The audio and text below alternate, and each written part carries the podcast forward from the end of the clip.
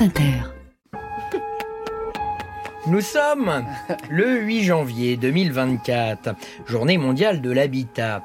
Euh, Gérald Darmanin a publié sa géolocalisation avec un emoji pêche et un point d'interrogation.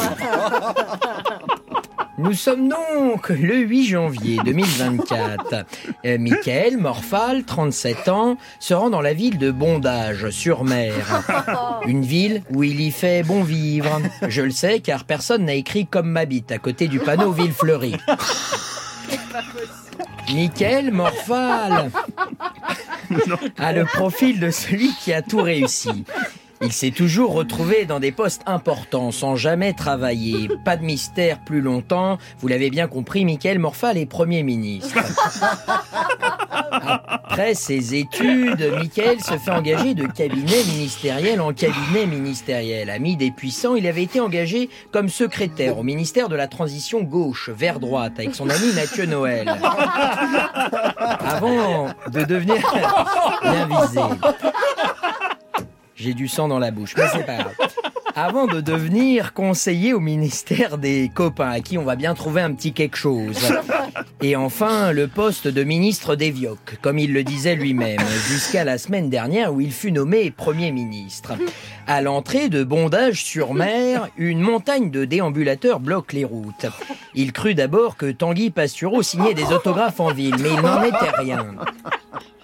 Une fois sorti de sa voiture, porté sur le dos d'un de ses conseillers ministériels, Michael en prend plein les yeux. Littéralement, un cocktail cacatoff lui est envoyé au visage par des personnes âgées.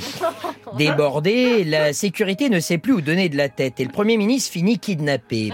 Du PS à l'extrême droite, tout le monde s'insurge. Manuel Valls apporte son soutien au Premier ministre et assure qu'il est apte à reprendre le poste si celui-ci n'en revient pas. Moi, ce genre de cocktail, je le bois à la paille, précisera-t-il. Partout en France, les journalistes, éditorialistes et personnalités politiques en arrivent aux mêmes questions. Mais que s'est-il passé pour que la tête de notre Premier ministre soit nappée, telle une profiterole? Quel est le montant de la rançon que demandent les Combien d'années encore allons-nous attendre INB Fever, volume 5 la BRI, le GIGN et les journalistes et Jordan Deluxe encerclent l'EHPAD où est retenu le Premier ministre? Les revendications semblent claires. Ils ne rendront pas Michael Morphal que s'il annule sa loi ignoble passée en 49.3 quelques mois avant où il avait pris la décision de rendre France 3 régions payante. Le plan du kidnapping était préparé. Tous les vioques de France s'étaient passé le message sur Facebook via la page fan de Cyril Ferraud. Le commandant Andrieux lança l'assaut, mais tout seul, et réussit à sortir le ministre de l'EHPAD. Le ministre ne souffre que de morsures, sans dentier. Ça ne fait pas mal, mais c'est juste dégoûtant et traumatisant.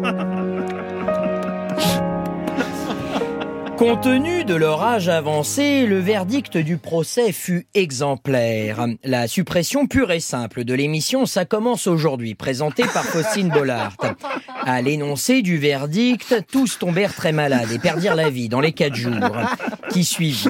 Michael Morphal deviendra le fils adoptif du président et n'arrivera plus à s'endormir sans qu'on lui raconte des petites histoires. Merci et à bientôt.